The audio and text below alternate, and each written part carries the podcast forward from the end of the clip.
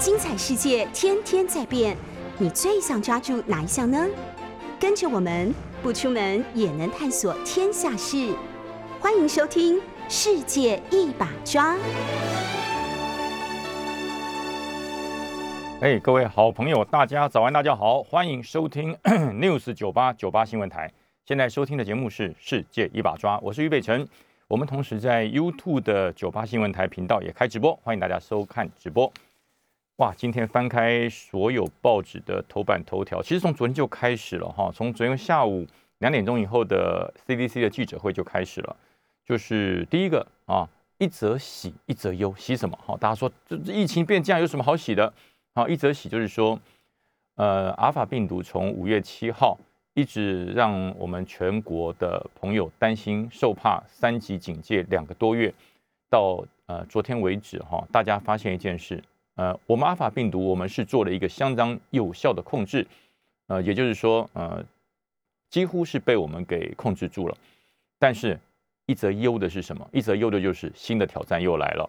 也就是说，新北市的幼稚园群聚，哈，幼儿园群聚的问题，它不是阿尔法病毒，它是 Delta 啊，它是 Delta。嗯，也就是告诉我们，Delta 病毒其实早在呃，早在这个八月份之前。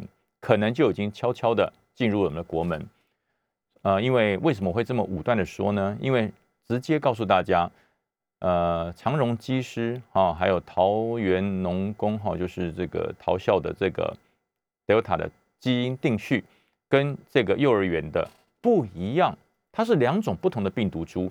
也就是说，呃，这次新北市幼儿园的群聚跟桃园的机师跟桃园农工的这个学生。它是不同的啊，完全不同的感染源，所以说早就进来了啊，早就进来，这是最大的忧虑，所以大家都变得非常非常的紧张啊。呃，阿法病毒跟德尔塔病毒之间的威力跟差异，很多人说大家不要那么紧张，德尔塔病毒不是大魔王，没有那么可怕。哎，那可是为什么美国、新加坡甚至以色列都注射了两剂甚至三剂的这个 COVID-19 的疫苗？它一样是整个确诊者啊，这个创新高，所以也就是说，嗯，德尔塔病毒它具备了突破性，它具备了突破性，突破什么呢？突破疫苗的保护，也就是说，你即使注射过两剂以上的疫苗的这个具有抗体的人，你依然啊会对于整个呃德尔塔病毒，你不是无敌铁金刚，你更不是穿上了呃无敌的盔甲，你一样会被传染，会被确诊。那只是说，因为你注射了完整的疫苗之后，你的保护力会比没有注射的强。可是强是强你自己啊，强是指你注射完两任两剂疫苗的人，跟你接触的人，他没有那么强啊，他依然会被你传染。呃，这从这个呃这个机师传染给儿子就是这样，机师两剂啊，完整的两剂，儿子一样确诊，而且这个病毒的这个这个浓度非常的高。那这个幼稚园也是一样啊，幼稚园的老师，呃，他也是注射了一剂完整的疫苗，他注射一剂了哈，注射了一剂莫德纳。那本来一直大家就在呃认为说，这幼儿园没有做好啊，没有做好防疫。可是我就说，这幼儿园或许不是整个疫情爆发的辐射核心，也就是说，这幼儿园不见得是由它而起，它说不定是被动，它说不定是呃由呃小孩子幼童所带进来的哈，所以。如果不是幼儿园的这个老师的先生啊，因为去就医，呃，发现了他确诊，然后再进而赶快去检查老师，虽然老师已经注射过一剂莫德纳，哇，他也确诊，再开始呃去反去反推推到班上的学生啊，这些幼儿发现幼儿也有九个以上确诊，今天呃昨天的资料已经二十三个了，也就是说，如果不是因为这个老师的先生啊发现了这个状况，整个 Delta。在新北，在各个地区，没有人会发现，没有人会注意，因为德尔塔症状跟阿尔法不一样啊。嗯，况且这些小朋友、这些小宝宝、这些孩子，三到五岁的孩子，他会知道说什么叫做这个 COVID-19 的症状吗？啊，况且德尔塔的症状更为不明显，在孩子的身上又更为的不明显。啊，小孩子即使他有一些不舒服，哈，带过孩子都都知道。呃，你说哪里不舒服啊？呃，肚子痛。他头痛，他也说肚子痛啊；他牙痛，他也说肚子痛。他的手脚酸疼，他也说肚子痛。那更不用谈说，哎，你有没有失去味觉跟嗅觉？他什么叫视嗅觉跟味觉？小孩哪懂？他都说肚子痛哦，他肚子痛可能是肠胃不好等等，所以很难察觉孩子的身体上的异状啊。因为这次 Delta 也没有明显的发烧的状况，所以如果说不是这位老师的先生跟老师经过了这个呃要因为要就医，所以发现他的是阳性。呃，确诊了，然后最后检查出了他是 Delta 病毒，这个事件可能现在还蒙在鼓里哦。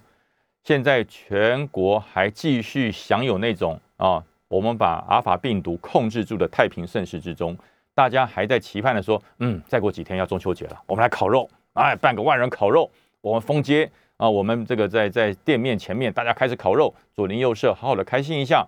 然后各界的民意代表趁这个时候赶快去跑脱啊！多久没有跑脱了？赶快趁着这个中秋大会啊，送饮料送什么，跟大家联络一下感情，那就糟了，那就糟了哦。所以说还好，啊还好，这个幼稚园我所以我觉得幼稚园不叫惊爆点，也不叫爆发点，所以大家千万不要去怪罪这间幼儿园。我反而觉得这家新北的幼儿园它是吹哨点，它是吹哨点，要不是它。让这个德尔塔疫情曝光，大家还蒙在鼓里哎，大家还蒙在鼓里，认为说我们的防疫没有问题，我们整个防疫的政策没有问题。这个幼儿园的事件，这个揭发了一件事，就是德尔塔病毒到底十四天的隔离够不够？真的，这个我觉得这个事情 CDC 要好好就去思考，因为这个幼儿园会发现，他有某一位学生，一个学童啊，这个孩童，他的父亲是八月四号。从埃及回来的，从埃及回来，埃及是不是有德尔塔病毒疫区？当然有哈，它当然是一个德尔塔病毒这个传染的高风险区。他从埃及回来，CDC 也注意到他了，然后呢，给予他十四天的隔离，十四天的隔离哦，不是不是自主健康管理哦，十四天的隔离。那这位父亲也按照 CDC 的规定啊，我就住在隔离旅馆，我就没有乱跑啊，完全按照规定。十四天后，经过了两次的筛检，哎，都是阴性。那按照我们对于 COVID-19 的这个预防，对于新冠肺炎的这个预预防，我们觉得 OK 了啊，十四天也过去啦，两次的筛检也筛检过啦，所以说这位父亲应该是没有问题了，让他返家回家。怪了，他的儿子确诊，他的孩子确诊，他的孩子确诊，然后父亲怎么会阴转阳？怎么会阴转阳呢？这就表示大家对于 Delta 病毒整个预防的模式是不是要检讨？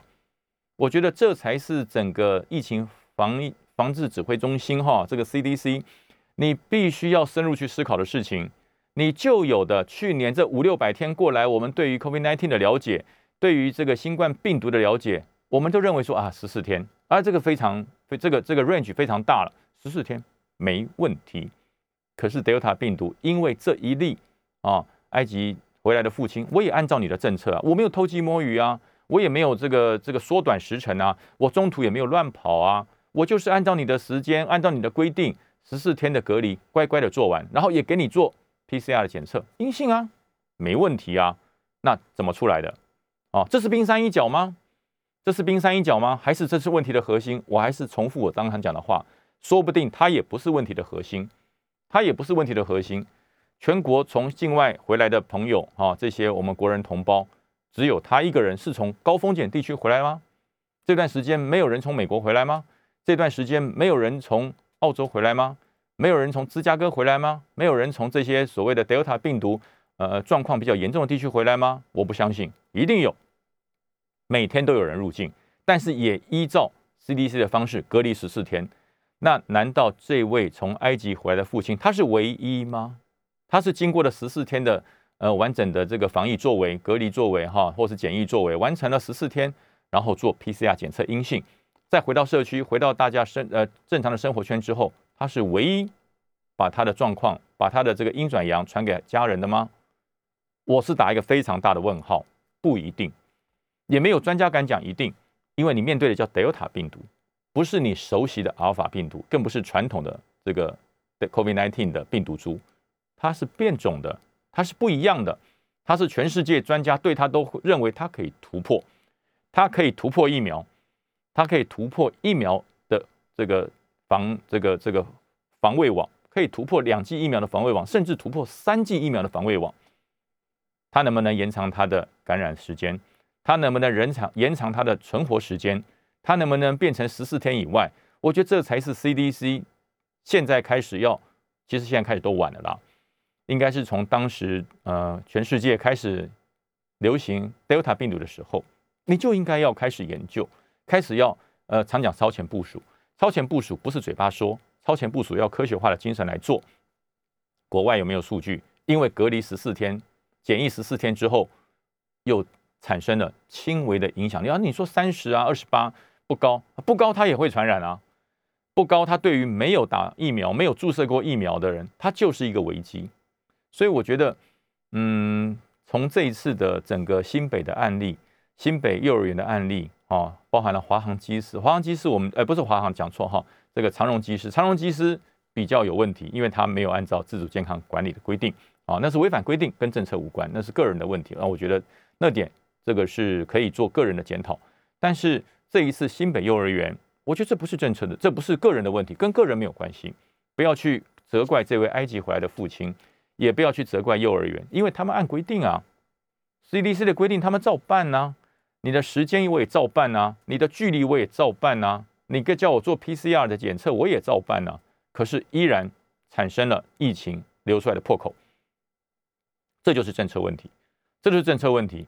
这个 CDC 现在开始还不晚，好，虽然已经有点晚，可是至少你发现了，如果新北的这个幼儿园没有产生这么大的问题，我们各位现在还蒙在鼓里哦，我们还觉得哎呀非常安全，哎呦我们又战胜，又又一次战胜，创造了呃防疫的奇迹，那叫做苟安于现在，那叫苟安于现在，你没有办法考虑到长远的问题，所以我觉得这件事情，我们除了开始呃做疫调。开始赶快的做 PCR 的检测，铺天盖地的做 PCR 的检测，要动作要快之外，还有政策要检讨了，政策该检讨了哈。呃，所有防疫的政策不能一成不变，不能沿袭五百多天我们防疫成功的这个经验一成不变用到现在。你不变，病毒在变；你不变，Delta 病毒它在突破，它在突破，它在进化。但是我们的防疫的手法依然要求呃十四天啊，一点五公尺的安全距离，勤洗手，这是我们对抗。阿尔法病毒成功的 NPI，可是这个 NPI 能不能有效的对抗 Delta 病毒？我我真的觉得大家哈，呃，要理性的思考啊，CDC 真的要理性的思考。你有个专家学者组，赶快啊，从国外这些防疫的经验拿到最具体的数据，然后要修订，要具体的修订我们的 NPI 的作为啊，到底应该多久？到底应该如何？我觉得这才是呃后面持续要跟这么多种变种病毒来持续，不要叫共存啦，不要说共存，共存实在太惊悚了。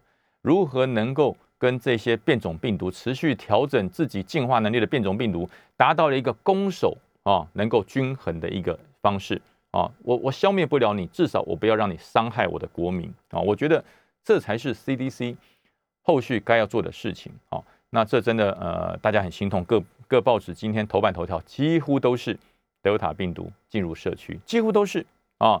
然后有四百户被清空，然后呃，新北当地的朋友非常的紧张，换成我也会紧张啊。当时桃园呃这个这个机师的事件到达了这个桃校区里面，我我们桃园人也非常的紧张啊，也非常的紧张。我不相信有人会不紧张。大家说不要吓自己吓自己，这不吓才怪，当然会害怕，但是。害怕不能解决事情，真的，CDC 冷静下来，重新定定，呃，最具体的针对 Delta 病毒的防疫的方式跟规定啊，包含了隔离的时间，包含来了这个 PCR 检测的这个广度啊，包含了这个校园之间的距离、群体之间的距离，我觉得这都要深入的调查。呃，我讲哈，我们宁可画大，不要画小，宁可多框框列多一点，让所有人啊觉得安全。也不要说啊，我要精准的框列。现在对于第二，对于这个德尔塔病毒，你无法精准，因为你你跟它是未知啊。你对于这个德尔塔病毒它的感染的宽度、广度跟深度，还有时间时隔的长度，你未知啊。没有一份研究报告可以确定说德尔塔病毒的这个病毒的特性是什么，跟阿尔法病毒到底有什么不一样，它的症状是什么，我们也没有很清楚啊。以前讲的没有味觉，没有嗅觉，那这一批的幼稚园小朋友好像都没有这种感觉，都没有这种感觉。啊，好像体温据这个幼稚园的园呃幼儿园的园长也是讲，体温也没有明显严重的变化。所以到底这个病毒对于这个 COVID-19 它进化到 Delta 之后，对于人体的反应症状是什么啊？我觉得这点 CDC 要尽快的让国人知道，因为最好的防疫方式就是每一个人了解病毒特性，每一个人了解症状，他有不舒服，诚实以对，然后要让所有的诊所，要让所有的医生也明白也了解，否则连医生都没有办法很精准的判定你是不是确诊啊，或者是这个 PCR 到底在十四天之后是不是确诊，呃，阴性之后就是完完完完整整的安全。我觉得这都是 CDC 要给全国人民解惑的一个你的义务，必须要做啊，而不是建议，是必须要做。这点必须要跟大家在这呃今天所有头版头条所登出来的事情，呃，解决恐慌，让大家不要害怕的方式，就是让大家具有正确的认知。你有正确的知识，正确的资讯，让所有的这个民众了解，了然于胸，了解对手最好的方式就是了解他嘛。啊，因为不了解，你就会害怕；因为不了解，就会乱猜；因为不了解，就会担心。哦，所以呃，指挥中心必须要有效的降低全国人民对于这一次面临的这个这么大的一个啊病毒对手 Delta，要了解它的特性，了解它的症状，还有了解要怎么办啊？我觉得这三个了解，呃，CDC 必须要让全民知道啊，这才能够降低人民的恐慌，没有恐慌。才能够从容不迫的继续跟病毒来做一场呃非常非常有效的防疫围堵的工作。呃，我们也希望这一次哈呃这个病毒也可以像上一波，虽然我们经历了痛苦的两个多月的三级的这个这个作为，未来会不会进入三级？今天啊，大家持续观察。如果真的不幸要让我们进入三级，这也是对我们国内一个很大的考验。哦，关关难过关关过，我们过了多少关了哈？我们跟全世界比起来，我们国内的整个病病情的控制跟防治，整个疫情的防治，我我觉得我觉得是不错的哦，我觉得是不错。但是有一种因素会让我们整个防疫的战线崩溃，叫做自满跟骄傲。千万不要自满跟骄傲，认为我可以战胜第一波。我可以战胜阿尔法病毒，所以我就一定可以战胜德尔塔。这叫做自满与骄傲，这千万不要有，一定要抱着戒慎恐惧哦。对于新来的挑战，要一定步步为营，如如履薄冰。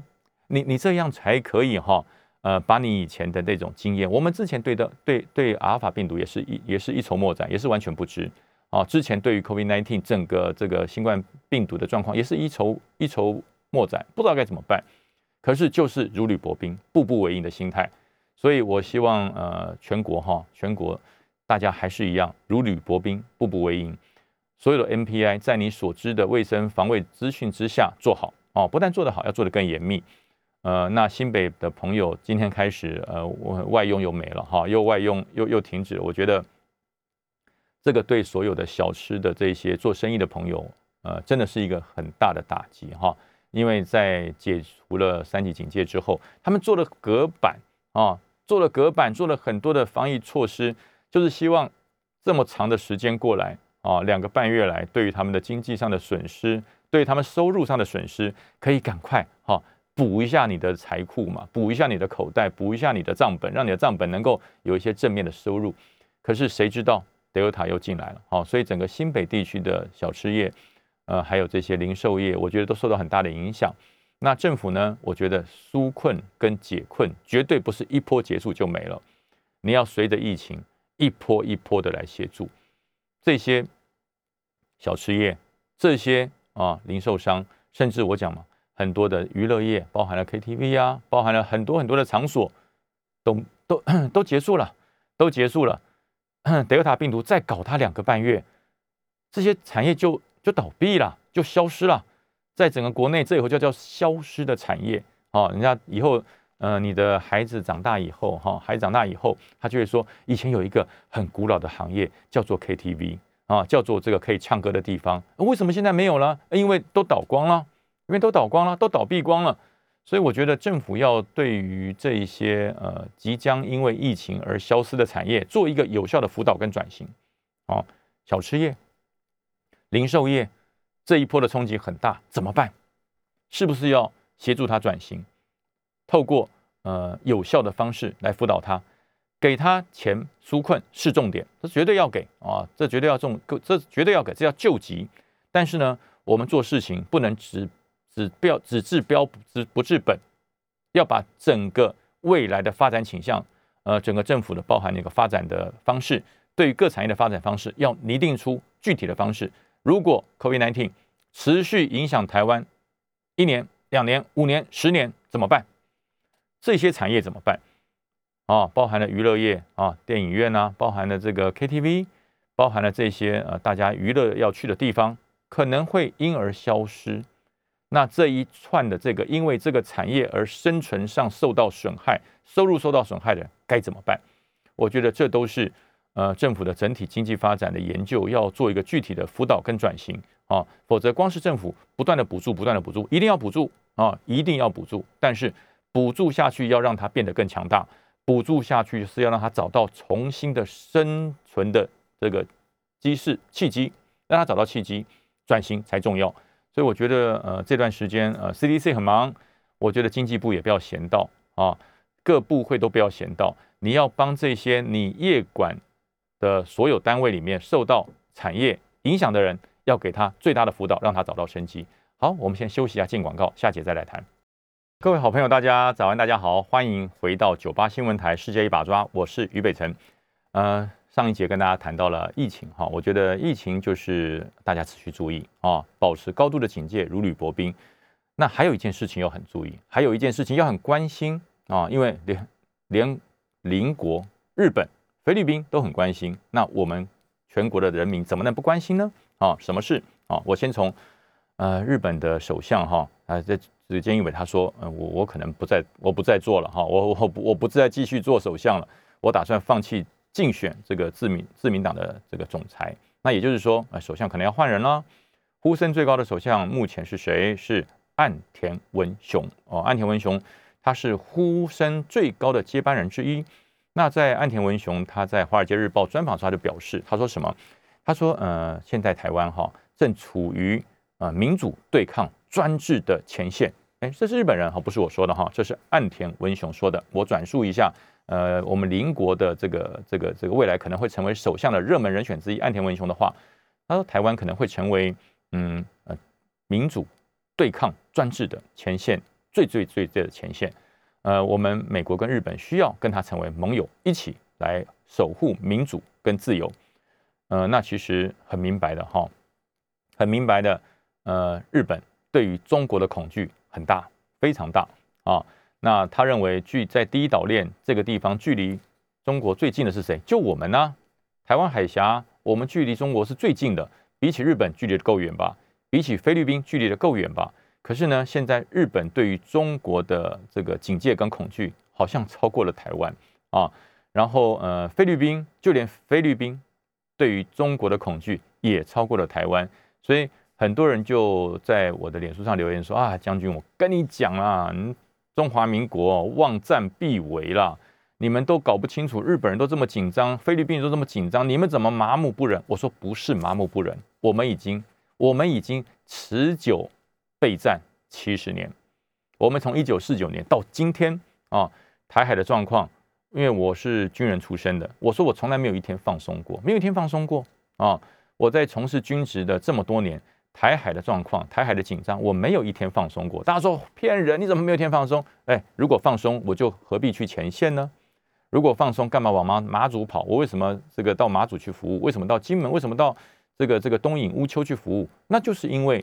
没有一天放松过哦。那如果说西线无战事啊，西线无战事，没有什么好担心的，没有什么好害怕，就撤啦，让金门变成观光岛啊，让马祖变成观光岛啊，让东引变成观光岛啊，有没有这样做？没有这样做。所以，我们国军没有一天放松过。所以，至于日本，至于这个菲律宾，那当然不一样，因为日本曾经哈，因为国际上。呃，以中为苏联，哈，以中国来围围堵苏联的政策状况之下，呃，日本觉得啊，我们跟苏联之间有一个中国做屏障，太好了，啊，所以呃，与其跟中国呃这个为敌对抗，我不如跟中国做朋友，然后来围堵苏联，这样子苏联的这个红色的势力就不会直接到日本啊。菲律宾也这么想，连美国都这么想啊，连美国都这么认为。呃，只要中国能够透过邓小平、江泽民、胡锦涛的改革开放，慢慢让中国能够了解到呃自由的果实的甜美，让中国能够了解到这个资本主义对于人民之间生活照顾还有所得均富的提升，那中国就会慢慢的转型，会慢慢转型，那的目的就是围堵苏联。那想不到苏联崩解了，苏联长期跟美国的对抗状况之下。苏联经不起这么大的财军事这个支出跟财政的破口，苏联瓦解了啊！苏联瓦解了，呃，总冷战终于结束了啊！那想不到新的冷战，新的冷战又开始了啊！什么时候开始？其实最明显的就是二零一八到二零一九之间这两年之间，在美国总统川普跟中国之间的从竞从盟友哦从盟友到合作的伙伴到竞争的对手。到现在的这个拜登总统，二零二一年的拜登总统几乎是剑拔弩张。这个时候，连美国都觉得他的威胁越来越大。从美国都觉得他的这个曾经是贸易上的伙伴，曾经是合作上面的伙伴，现在已经变成竞争的对手啊！竞争对手，他没有讲的很明白是什么竞争，经济竞争啊，还是科技竞争？还是文化竞争，没有文化竞争了哈。两国两两东西文化也本来就不一样，到底是什么竞争，还是军事竞争？军事竞争如果持续下去，不就不是在对手了，会变成敌人。所以因为是这种的转变，所以造成了日本的紧张哦。所以你看，日本从来没有首相换这么快的啊，对不对？哪里有日本几几年之内换三个首相的哈？这也是少见。为什么？压力来了，压力来了哦。所以日本很紧张，很担心。因为虽然我们距离呃，中国是最近的啊，最近的只有个台湾海峡。可是日本呢，它是最长的。日本跟中国的这个这个沿海临界是最长的哈。你看冲绳一路到日本的的这个这个九州，一路上它是最长最长跟日本临接临海的地方。日本跟中国的领海是非常长的，所以日本紧不紧张？日本当然紧张。那怎么办呢？日本怎么办？第一个，他要拉帮结派，希望越多盟友越好。一个人力量不够，众人的力量才够。所以，呃，他就呃跟美国啊，其实日本很明白嘛，就是美国放在亚洲的亚洲队长哦，他就是美国放在亚洲的亚洲队长，希望透过日本的经济实力，透过日本对在亚洲的影响力，能够协助全世界在呃亚洲建立一条自由民主的防线，就是第一岛链。那第一岛链除了日本之外，哈，还有什么？还有，当然我们哈，我们中华民国当然是第一岛链里面最核心的位置，可是还有一个重要的关键，菲律宾。啊，菲律宾，所以大家常常认为菲律宾的这个这个这个这个杜特地阴阳怪气的哈，真的是阴阳怪气的。哎，到底哈，到底是你你要靠哪一边哈？到底要靠哪一边？你又说你有四分之一的中国血统，所以呃，你对中国之间是相当友好的哈，没有问题。所以搞得美国也很头痛啊。美国长期在菲律宾上面的军事投资或者军事的驻军，哎，都很多哎。美国在菲律宾的投资不小哎，可是呢，你杜特地要两面啊。当然，这是这是菲律宾的，这是菲律宾的这个权利。你要两面做等距的外交，那是你的事，那是你的事。可是杜特地为什么在最近调整了他的作为？调整他的作为，呃，长期以来杜特地就是我两边交好，甚至我靠中国近一点啊，能够让让美国知道你不是永远可以控制菲律宾的人。可是为什么最近最近从二零二零年的年底到现在开始，杜特地有一些的。脚步的调整啊，所以如果没有杜特地的默许，菲律宾的退伍的海军副总司令，他怎么敢发表言论说话啊？大家知道杜特地是很强势的哈，如果你没有经过他的默许，你是不能乱讲话的。这个退伍的海军副司令啊，他就说了，他就说，哎，其实哈，我们应该要把台湾、日本还有我们菲律宾合成一气，大家来一个第一岛链的联防协定。啊，就是我不能光靠日本一个一个国家来完成第一岛链的自由民主的这个长城，那我光靠我菲律宾，菲律宾的的整个军力比比我们还差哈，菲律宾的排名在我们很后面哈，我们中华民国的海军实力是超过菲律宾很多的，所以菲律宾说，哎，光靠我也不行啊，我一个人要守整个南海不行啊，所以要把整个岛链串起来，整个在北海的地区啊，北海、黄海要有谁？要有日本啊来掌握，东海。我们中华民国台湾这块地方不能够变成空洞。那南海我菲律宾愿意扛这个责任，也就是说，必须把第一岛链用用点线变成一条坚实的海上的长城，要把它建立起来啊，缺一不可。哦，那但是问题来了，问题来了，呃，我我们之间的通联在哪里？我们之间的协定在哪里？我们之间的军事互助、军事协定在哪？没有，目前没有。所以，呃，这个菲律宾的海军的退休的副总司令啊，他就讲了啊，我们必须要积极推动这一段啊。那这一段，呃，他敢乱讲吗？我讲哈，菲律宾的海军退休的副总司令，他敢乱说吗？他不能乱说。杜特地很强势，所以他影射就说，呃，目前我们的总统，呃，杜特地还没有觉醒。好，那我相信他会觉醒。有没有迹象？有迹象，有没有可能？有可能啊！我先来谈一谈这个菲律宾总统杜特地的转变啊，他为什么会？呃，人家讲说他的他的亲中亲中的方向转向了，他的亲中的风向转向了，开始慢慢靠向美国哈，这是有真后可循的哈。我分析了四个真后，在这边提供给大家来做个参考。第一个哈，呃，大家知道吗？呃，菲律宾哈，在这个二零二一年，就是今年的六月份。他跟美国买了十二架的 F 十六 V 啊，为什么要强调 V 啊？因为 F 十六 V 是中华民国我们的空军唯一单独出资就请美国代为研发的一型战机，就是 F 十六 V，全世界只有中华民国的空军出资独资哦，我们独立出资研发出来的 F 十六 V，现在美国要将这款飞机希望能够卖给。菲律宾十二架啊，已经成交，不是希望，已经成交了。每卖一架，我们可以收，我们可以收权利金。各位知道吗？美国卖飞机给菲律宾，我们可以收权利金的。这不是我说的哈，这是菲律宾军方自己向外透露的哈。我们可以收权利金，因为为什么？我们是独资 F 十六 V 的研发单位，研发国家就我们一个啊。我们出资请美国对于 F 十六 V 把它提升为四点五代的战机。啊，除了不能这个逆中之外，其他的都很好哦，所以美国就把这款战机，他说，哎，如果呃菲律宾你需要提升你们的整个空防的状态、空军的状态，我建议你 F 十六 V 啊，可是你要经过那个中华民国空军的同意哦，那中华民国一样可以收权利金。这第一点就表示，美国虽然呃杜特地总统呃在二零一九、二零一八这段时间。呃，对于中国相当的友好啊，因为他有四分之一的中国血统，他相当的友好，相当的对中国呃有非常非常多的这个远景哈。但是美国他并没有因此而跟菲律宾做敌对，他一样把你当成好朋友啊。所以这次菲律宾啊有 F 十六 V 的十二架已经成交哈。呃，第二个呃这个这个其中因素之一是这个，那最主要的因素，第一个因素是什么？中国跟菲律宾的南海冲突没有停过，没有停过，而且还有增温的状况。呃，包含了几个黄岩岛啊，包含了美济礁几个的这个海权，还有这个争议没有停过，没有停过。菲律宾的海军要跟中国解放军的海军来比，那不是螳臂挡车吗？根本没有这个能力可以把它 hold 住。所以可以求助的是谁？还是美军？还是美军？啊，这是第一点。还有三点，我们休息一下，进广告，下集再跟大家继续谈。各位好朋友，大家好，欢迎回到九八新闻台《世界一把抓》，我是于北辰。刚才谈到菲律宾啊的四个转向的调的这个原因分析，还有三个没谈，我们继续来谈啊。呃，除了美军能够协助菲律宾在于南海的争议，能够提供他一些包含的装备，包含了一些军事训练与协同演练的一些协助之外，还有什么呢？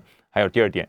就是美国虽然在杜特地总统在这段时间，呃，这个跟中国这么密切的交往的状态之下，美国没有啊停止对菲律宾的军事协助，哎，从来没有停止哦，不会因为说啊你这么跟中国好，我就不理你了。美国跟这个菲律宾在一九五一年开始签订了美菲共同协防的条约之后，他的承诺没有停，不会因为呃杜特地的这个倾向的改变而停止，他继续对。菲律宾实施军事协助，呃，在在最近哈，最近他就呃九月六号，他对菲律宾协助多少？一点八三亿批索的什么东西？武器啊，武器包含了轻型的这个迫击炮，包含了轻的机枪啊。他的目的是什么？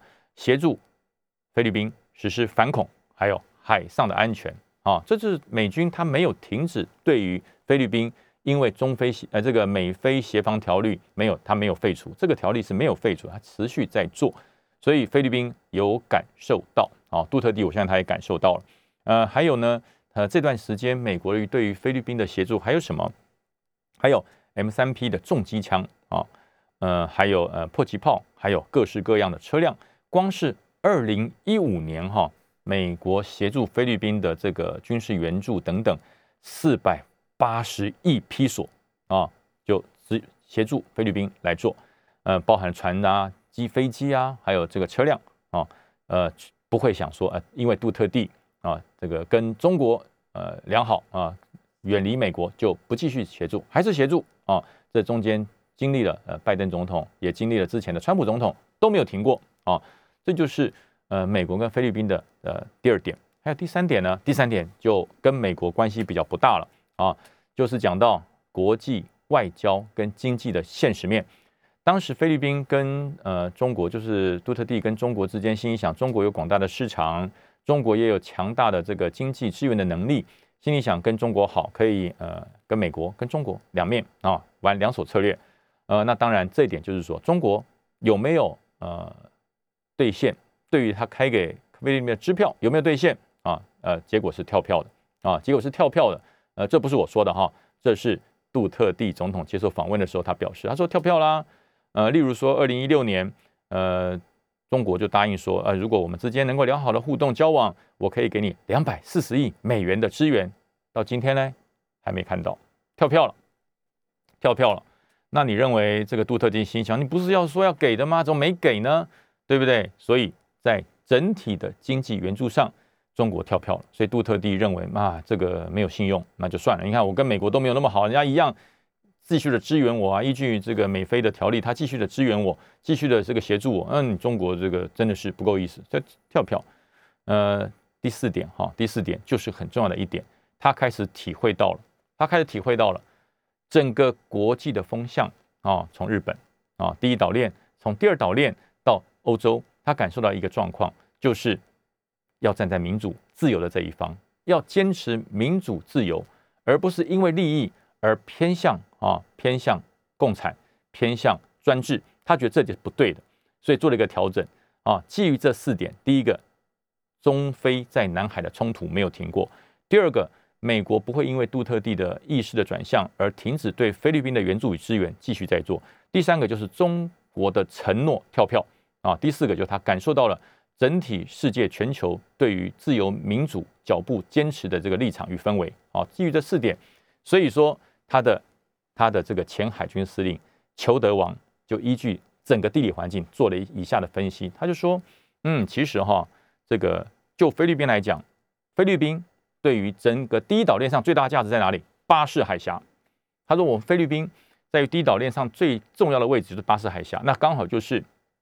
解放军的空军最常到达的这个空域，西南海域、巴士海峡这一带，因为巴士巴士海峡，呃，可以开放进入这个太平洋深水区的一个最大的走道，在南部。好，呃，那裘德王也讲，那在北部呢？北部是日本冲绳的宫古海峡啊，宫古海峡。这个宫古海峡如果开放之后，可以透过这个冲绳到钓鱼台之间的海域进入，一样进入太平洋的深水区。这是一个潜舰也好，航母战斗群也好。它是一个非常重要的航道。好，裘德王最后公布答案了。不管是菲律宾北部的巴士海峡，不管是日本南部的宫古海峡，都跟一个国家有关——中华民国，就是台湾呢，就跟我们有关呢，就跟我们有关啊。台湾刚好在这个核心的关键位置，我北钓鱼台接接的这个接壤的宫古海峡，我向南跟菲律宾中间有巴士海峡，所以台湾为什么会成为？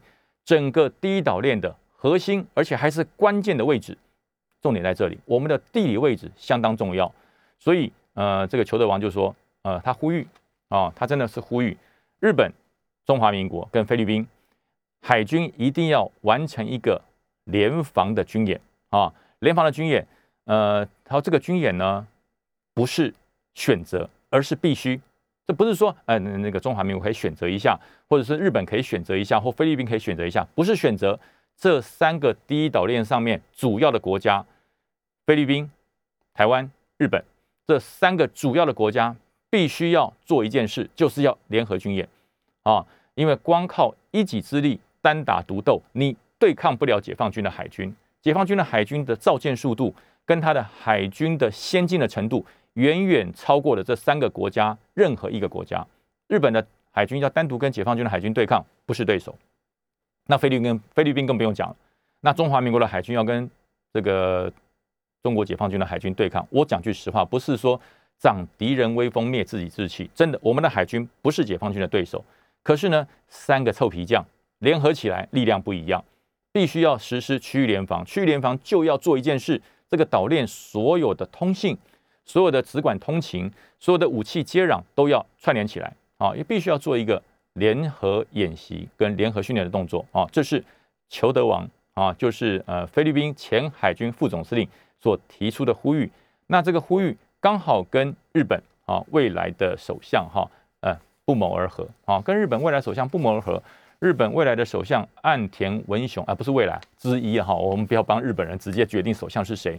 未来的首相热门人选之一岸田文雄，他也这样讲哈，他说台海的稳定，日本应该把它当成自己的事，而不是其中之一的事，是自己的事。所以菲律宾，我们南部的国家菲律宾有这种想法了，北部的国家日本有这种想法了，那中华民国是不是要更坚定我们守护台海的决心？哦，那大家说，那这样可以吗？我们的装备可以吗？可以啊。其实菲律宾也好，日本也好，中华民国也好，我们所使用的武器系统，我们所使用的通联装备都是美系哈，都是美军系统的装备，互相之间的通信联络，所有的参数不成问题啊，不成问题。只要经过协调，只要经过统合，这都不成问题。但是呢，呃，重点在于大家支不支持，大家害不害怕啊？很多人说不行啊，木烫啊，不可以这样子啊。这样子不就呃这个掉入了这个中国说要攻打台湾的陷阱之一吗？说你只要有外国势力介入，解放军就要打你。我们现在没有说外国势力介入啊，解放军有说不打我们吗？我们现在从来没有啊跟这个其他国家实施联合军演，解放军有说我们不打台湾了吗？习近平在任何的场合里面都讲过，台湾的问题是他任内一定要解决的问题。大家听到了没有？台湾的是他一定要解决的问题啊，不管是文还是武。哦，那现在来讲，文解决得了吗？文解决不了，因为中国没有实施自由民主，中国没有尊重人权法治，所以说这点台湾的人民不能接受，中华民国全国的国民不能接受，所以文是解决不了的。习近平想要解决台湾问题，就是武啊，就是武啊，那人家已经决定要武统，要用武力来收复台湾，那我们束手就擒吗？把双手绑起来，武器交出去，我投降，这样像话吗？啊，以我身为一个中华民国的革命军人，我不会同意的啊。我们可以战死沙场，我可以战死沙场，我绝对不会举双手缴出武器投降啊。这是中华民国国军的志气跟节操，我们不会不会投降的哈。所以说，呃，政治上如何调整，我觉得我都没有意见啊。你要和平，你要和平来做一些相关的一些呃停战协议，我也没有意见。但是和平没有来到的那一天。中国解放军没有撤销兵力，把飞弹转向的那一天，中华民国的国军绝对不会放弃守护我们国土、守护两千三百万人的这个意义与目标。好，这点再次为国军发出声明，希望所有的人民放心，我们会做到。今天到这边结束喽，谢谢，拜拜。